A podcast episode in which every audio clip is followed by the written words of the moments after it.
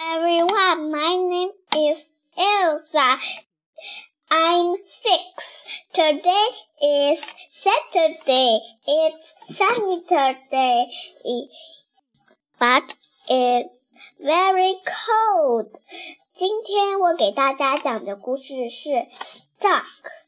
Floppy was in his back garden. Button was in his back garden. Button duck and stuck. Button was stuck. Button did not budge. Push him. Button did not budge. Pull him.